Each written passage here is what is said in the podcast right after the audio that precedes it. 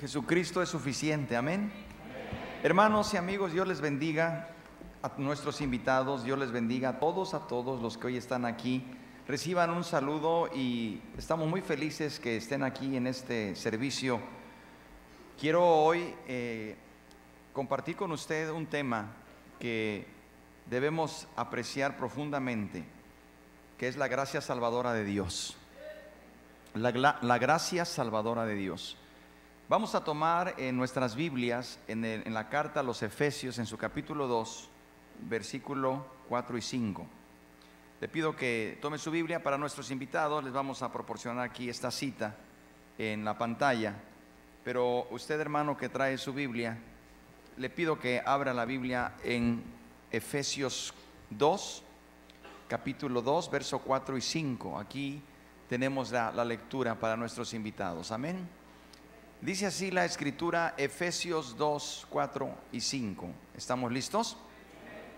Miren qué hermoso.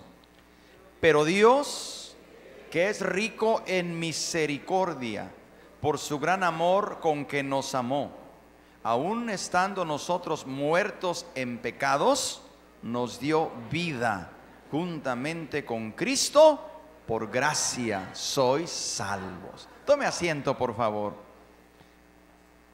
Le pido que tenga su Biblia a la mano. Voy a hacer algunas lecturas. Por cuestión de tiempo, le pido que solo anote la cita. Si la puede usted encontrar, está bien. Y si no, escuche lo que dice la palabra para que no se desconcentre. Voy a volver a leer este hermoso versículo de Efesios 2, 4 al 5. Mire qué maravilla. Pero Dios, que es rico en qué? En misericordia por su gran amor con que nos amó, aun estando nosotros muertos en pecados, nos dio vida juntamente con Cristo y por gracia sois salvos. Siempre hemos dicho que por gracia de Dios estamos aquí. ¿Cuántos dan gloria a Dios? Por gracia de Dios. Amigo que está aquí, usted y yo vamos hoy a entender que todos recibimos esa gracia. ¿Cuántas veces hemos escuchado la palabra gracia, la gracia de Dios? Y hoy, como le digo, el tema se titula La gracia salvadora de Dios. Déjeme decirle que la palabra gracia, al igual que la palabra amor, son tan profundas en su significado que no se puede definir completamente. Querer definir la palabra gracia, así como la palabra amor, que son tan profundas estas dos palabras o tan profundos sus significados, prácticamente es imposible definirlo completamente. Tan solo en el Nuevo Testamento, el término gracia se utiliza unas 170 veces, tan solo en el Nuevo Testamento. Pablo usa el término gracia unas 100 veces en sus cartas. Quiero decirle que el uso en la Biblia de la palabra gracia contiene una gran riqueza en su significado, como usted lo va a escuchar. Algunos ejemplos que le voy a dar. Lucas 1.30 dice, Lucas 1.30, entonces el ángel le dijo, María, no temas porque has hallado gracia delante de Dios. He aquí, esta palabra gracia se usa para la actitud favorable de Dios hacia una persona, en este caso, María. Otro ejemplo donde la palabra gracia tiene otra aplicación. Lucas 5:22, usted encuentra en la Biblia en Lucas 5:22 dice, y Jesús crecía en sabiduría y en estatura y en gracia para con Dios y los hombres. Aquí la palabra gracia se usa para la belleza de una persona, para la hermosura que posee, en este caso Jesús. Se usa muy a menudo para describir la belleza, la gracia que tiene físicamente. Pero en el libro de los Hechos, en el capítulo 7, verso 10, si usted tiene la oportunidad de leer con más calma Hechos 7:10, vea, dice la Biblia, y le libró de todas sus tribulaciones y le dio gracia y sabiduría delante de Faraón, rey de Egipto, el cual lo puso por gobernador sobre Egipto y sobre toda su casa. Está hablando de José. Dice que Dios le dio gracia delante de Faraón. Aquí se refiere para expresar la buena voluntad del amo hacia su siervo, tal como Faraón lo mostró a José. Muy a menudo nosotros decimos, Señor, dame gracia con mi patrón, dame gracia con las personas. ¿Qué estamos diciendo? Le estamos diciendo, Señor, te pido que esas personas tengan buena voluntad conmigo. Como ve entonces, la palabra gracia en la Biblia se usa de diferentes maneras. Se aplica en diferentes maneras. Por ejemplo, en otro ámbito, en el uso moderno de, nuestro lenguaje o en el uso de los negocios, el término gracia se le llama periodo de gracia. ¿Cuántos han escuchado eso? Periodo de gracia. Es un periodo que se extiende, por ejemplo, en las pólizas de seguros, normalmente se extienden 30 días para el pago de la prima de una póliza de seguro y se dice, este es el periodo de gracia. Se está hablando de una extensión de tiempo. Y podremos buscar muchos otros usos del término gracia en la Biblia. Por ejemplo, Hebreos 4:16 Dice la palabra de Dios en Hebreos 4:16, cuando oramos vamos al trono de la gracia. Dice así, acerquémonos pues confiadamente al trono de la gracia para alcanzar misericordia y hallar gracia para el oportuno socorro. Aquí, hermanos y amigos, nos está refiriendo esta palabra gracia cuando nosotros oramos y vamos a ese trono llamado el trono de la gracia que es el trono de Dios. Pero también, hermanos y amigos, utilizamos esta palabra gracia cuando servimos a Dios. Porque cuando servimos a Dios es según la medida de la gracia que hemos recibido. Todos hemos recibido una medida de gracia para servir a Dios. Así lo dice 1 Corintios 15, 10. 1 Corintios 15, 10 dice, pero por la gracia de Dios soy lo que soy. ¿Escuchó? Pero por la gracia de Dios soy lo que soy. Y su gracia no ha sido en vano para conmigo. Antes he trabajado más que todos ellos, pero no yo, sino la gracia de Dios conmigo. Aquí la aplicación, la palabra gracia es hacer referencia de cuando servimos a Dios, lo hacemos no por nosotros, sino es por la medida de la gracia de Dios que hemos recibido en nosotros. También, hermanos y amigos, debo recordarle que cuando nosotros damos, cuando nosotros nos desprendemos de algo para el Señor, la gracia. Así lo dice 2 Corintios 8:7.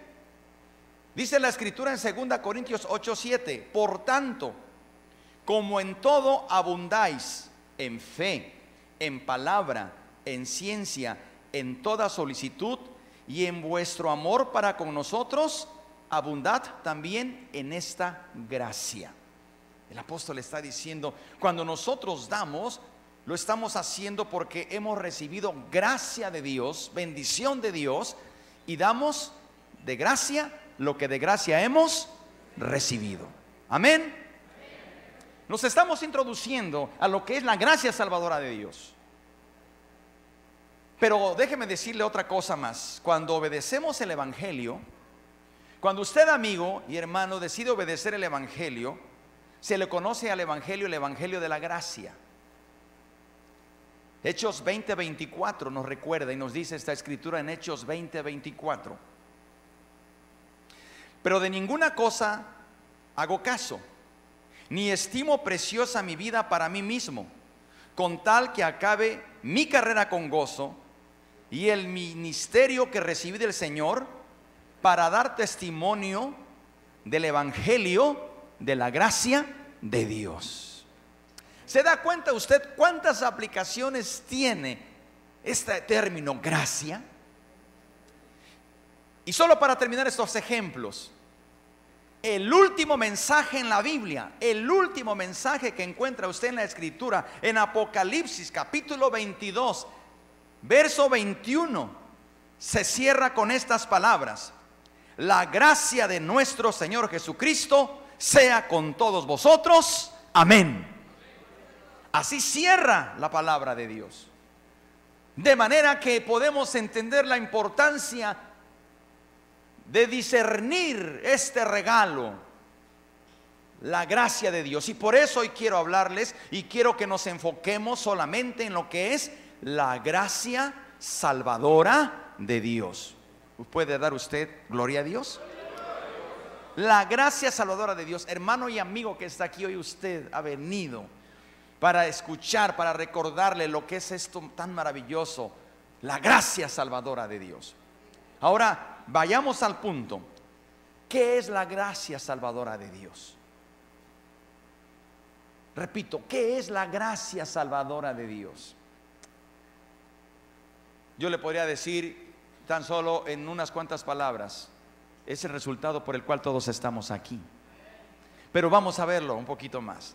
¿Qué es la gracia salvadora de Dios? Escuche, hermano y amigo. Es el favor inmerecido de Dios hacia el hombre pecador. ¿Quiere repetirlo conmigo? Es el favor inmerecido de Dios hacia el hombre pecador. Ahora escuche. Por medio del cual Él ha provisto para la redención del hombre por medio de la muerte expiatoria de su Hijo Jesucristo. Este es un regalo inmerecido hacia el hombre pecador. La gracia salvadora de Dios actúa cuando Él provee la redención del hombre pecador por medio de la muerte de nuestro Señor Jesucristo. El mayor ejemplo de la gracia salvadora de Dios se encuentra descrita en Romanos 5, 6 al 11. Y ahí sí le voy a pedir que vaya por favor a esta escritura conmigo. Romanos 5, 6 al 11. Allí encontramos el mayor ejemplo de lo que es la gracia salvadora de Dios. Dice Romanos 5, 6 al 11 porque Cristo, cuando aún éramos débiles, ¿cómo éramos? Dice, débiles. He escuchado personas que dicen, es que yo no puedo con esa debilidad. Mi debilidad es el alcoholismo, mi debilidad son las mujeres, mi debilidad esto y esto. Y dicen muchas cosas. Pero escuche hermano y amigo lo que la gracia salvadora de Dios puede hacer para usted esta tarde ese regalo inmerecido hacia nosotros. Porque Cristo, cuando éramos débiles, a su tiempo murió por los impíos. Y sigue diciendo, vamos hasta el 11. Ciertamente, apenas morirá alguno por un justo. Con todo, pudiera ser que alguno osara morir por el bueno. Mas Dios muestra su amor para con nosotros, en que siendo aún pecadores, Cristo murió por nosotros. ¿Sabe qué tiene usted aquí? La gracia salvadora de Dios. Mas Dios muestra su amor para quién? Para con nosotros, joven, señorita, dama, varón.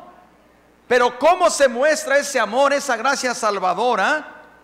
Que siendo aún pecadores, débiles, Cristo murió por nosotros.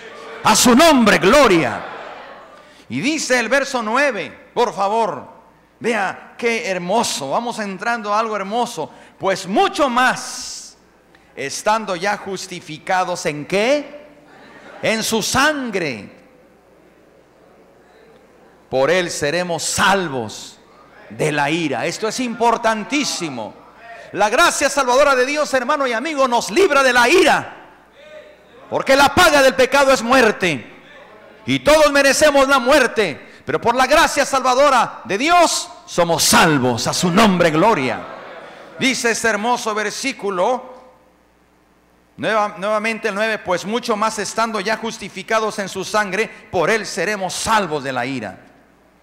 Oh, esto es tremendo el verso 10, hermano. Si usted no lo sabía, usted era enemigo de Dios. Yo era enemigo de Dios. Cualquier hombre, cualquier mujer que no han recibido esta gracia salvadora son enemigos de Dios.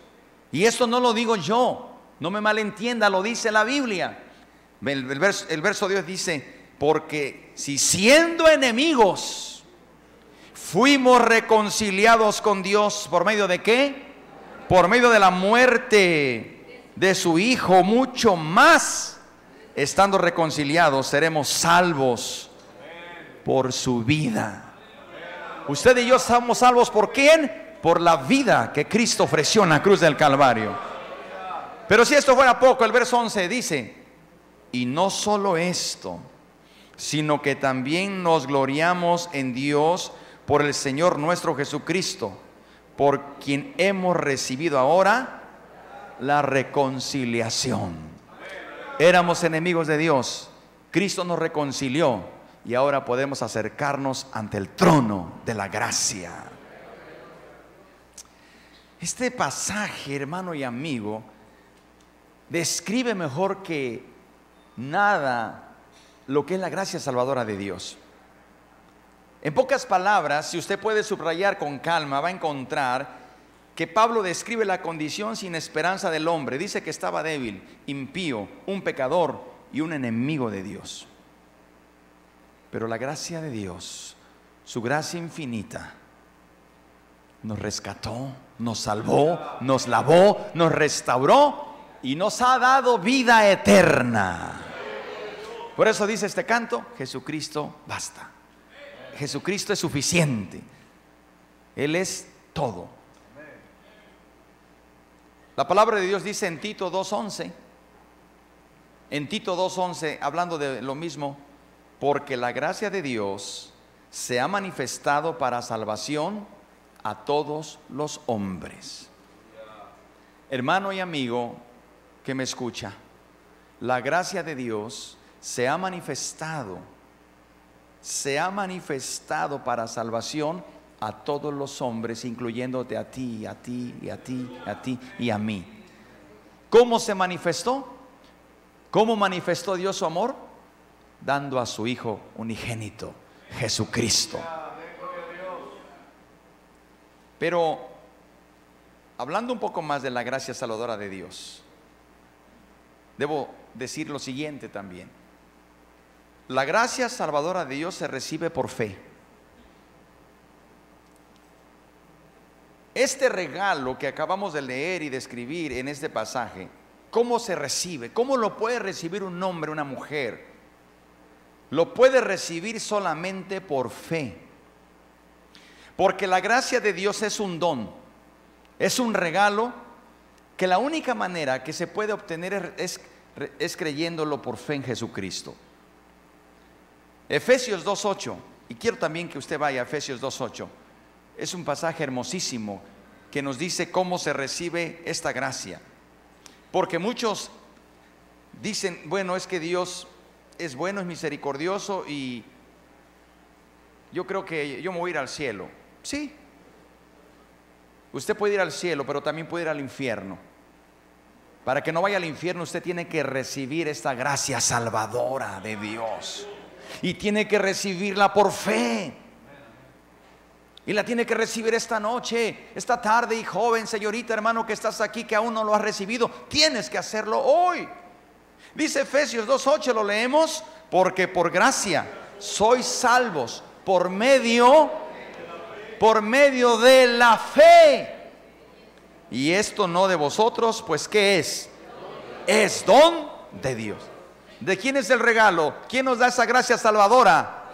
Dios y a su nombre gloria. La gracia salvadora de Dios se recibe por fe.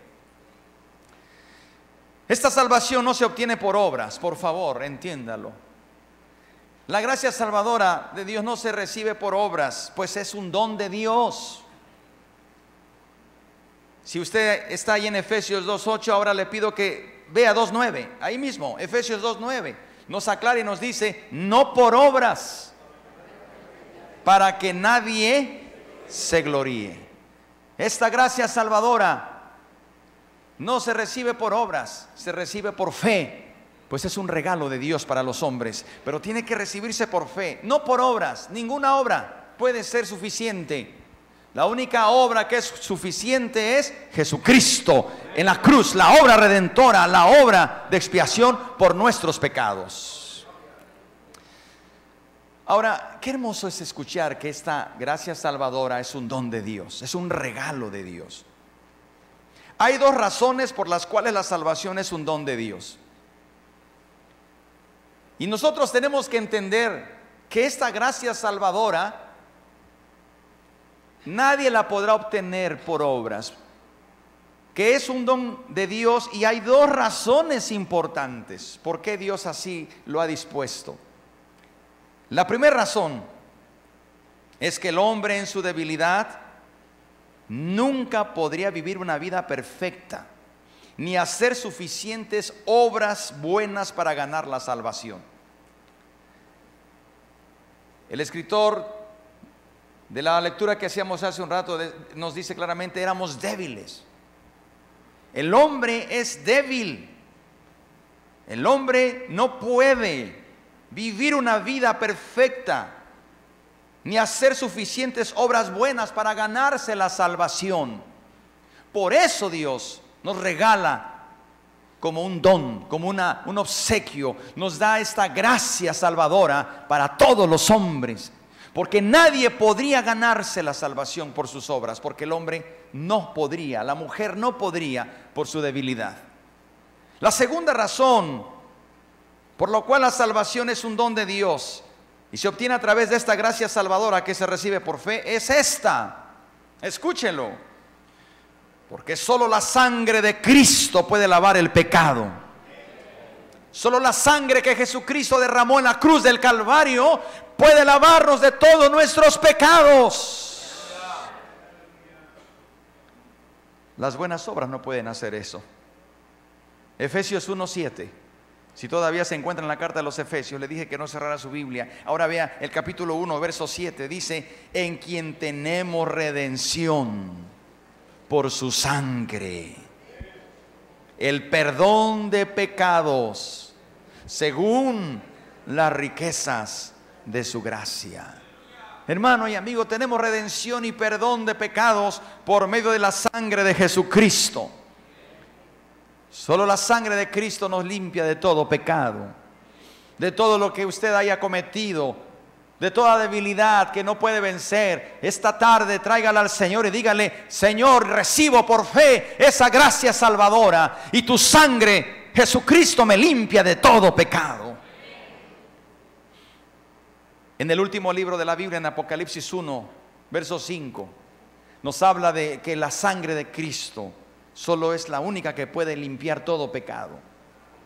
Dice Apocalipsis 1.5, y de Jesucristo el testigo fiel, el primogénito de los muertos y el soberano de los reyes de la tierra, al que nos amó y nos lavó de nuestros pecados con su sangre.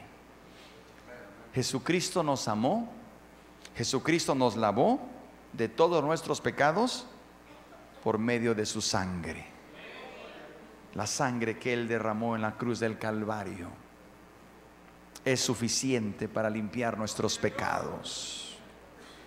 Hermano y amigo, esa es la gracia salvadora. Así se manifiesta la gracia salvadora.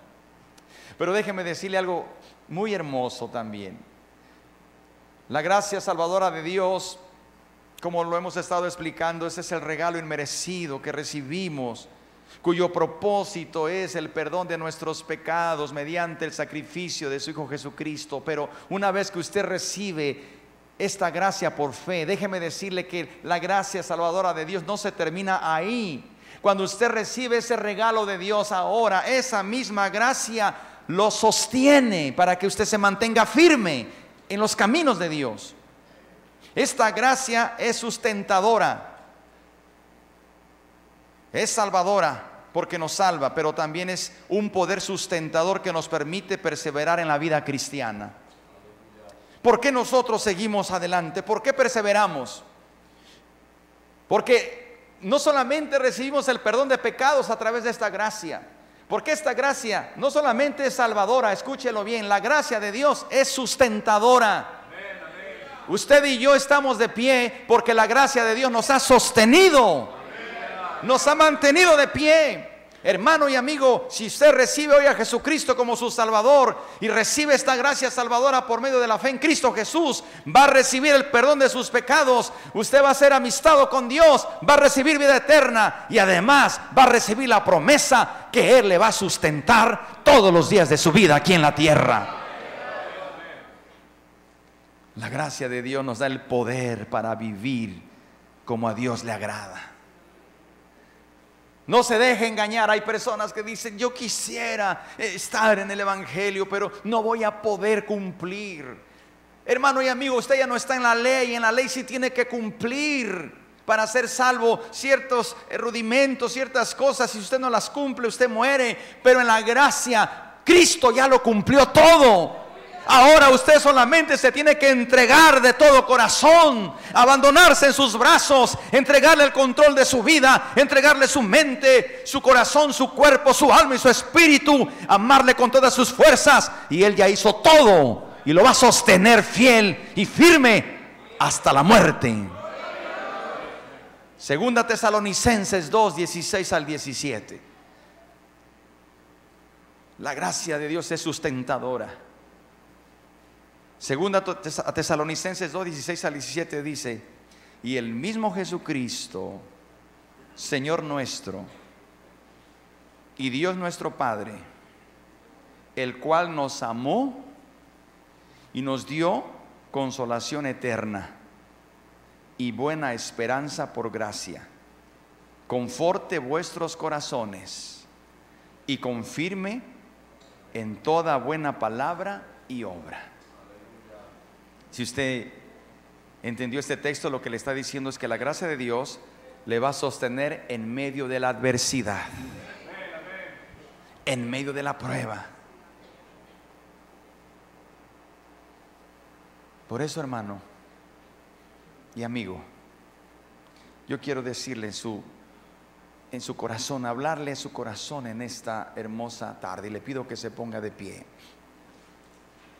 porque este es un culto especial, un servicio especial. Y hoy el Señor ha preparado todo este momento. Déjeme decirle estas últimas palabras de este mensaje.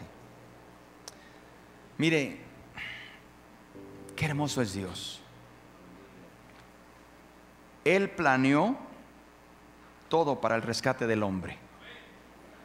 ¿Se puede imaginar usted planeando a Dios, haciendo planes para rescatar al hombre? El Padre planeó, hizo un plan de rescate. Y Jesús lo llevó a cabo. Jesús murió en tu lugar y en mi lugar. Jesús tomó el lugar de cada uno de nosotros en la cruz, muriendo por nuestros pecados y pagando el precio por ellos. Cada pecado tiene un precio. Si nosotros le sumamos a todos nuestros pecados, estamos endeudados. Pero Cristo, cumpliendo el plan del Padre, manifestando esta gracia salvadora, pagó por todos y cada uno de nuestros pecados en la cruz. ¿Cómo lo hizo? Por medio de su muerte. Por medio de su muerte hizo posible el perdón de los pecados del hombre. Pero también hizo posible la reconciliación con el Padre.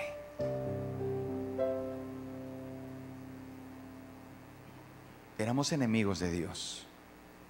Y la ira de Dios por nuestro pecado estaba sobre nosotros. Pero Jesucristo nos limpió y nos lavó con su sangre y nos reconcilió con el Padre. De tal manera que hoy puedes tú levantar tu mano y sentir la mano de Dios porque estás amistado con Dios. Y no solamente, porque cuando uno está amistado con alguien, el gesto entre humanos, uno puede saludar a la gente. Cuando uno no le saluda es porque está enemistado. Claro que Dios no es como nosotros, pero es un ejemplo. Ahora por medio de el sacrificio de Jesús perdonó nuestros pecados. Tú y yo estamos amistados con Dios y podemos extender la mano y Él nos da la mano. Y no solamente nos da la mano, nos abraza y nos carga en sus brazos. ¿Sabes que el hombre y la mujer y todos merecían el castigo por sus pecados? Es lo que merecemos. Todos, toda falta, todo quebrantamiento de una ley merece ser recibir una pena. Pues quiero decirte que espiritualmente todo pecado merece un castigo. Pero Dios ofrece perdón gratuito en esta tarde. Dios te dice, mi gracia salvadora, mediante mi Hijo Jesucristo, hace posible el perdón de todos tus pecados. Y vas a quedar limpio pero es importante lo último que voy a decir. Si bien es cierto esta gracia se recibe por fe, tú tienes que reconocer tu pecado. Y tienes que saber que tu pecado merece un castigo. Y tienes que venir al Padre en el nombre de Jesucristo y arrepentirte y pedirle perdón. Y debes sentir en tu corazón una plena sinceridad de decirle, merezco el castigo, pero por tu gracia salvadora recibo el perdón de mis pecados y me reconcilio contigo en esta tarde. Ahí en tu lugar te voy a pedir que inclines tu cabeza. Si ya has recibido esta gracia, ¿sabes qué debes hacer hoy? Decirle, Señor, te alabo y te bendigo porque recibí esta gracia salvadora. Porque es la que me sustenta y me sostiene. Pero si no lo has hecho, si incluso naciste en una casa donde se conoce el Evangelio, pero nunca te has puesto a pensar y tomado en serio esto, hoy tienes que hacerlo. El pecado merece castigo pero hoy Cristo te ofrece perdón. Y amigo que estás aquí, en un momento más vamos a invitarles a que pasen, pero quiero pedir a la iglesia que incline su rostro y le demos gracias a Dios. Señor, te bendecimos, oh Dios. Qué hermoso eres. Eres tan bueno. Has hecho posible nuestra salvación, nuestra redención. Has hecho posible nuestra reconciliación con el Padre. Porque nuestro pecado merece el castigo de la justicia divina.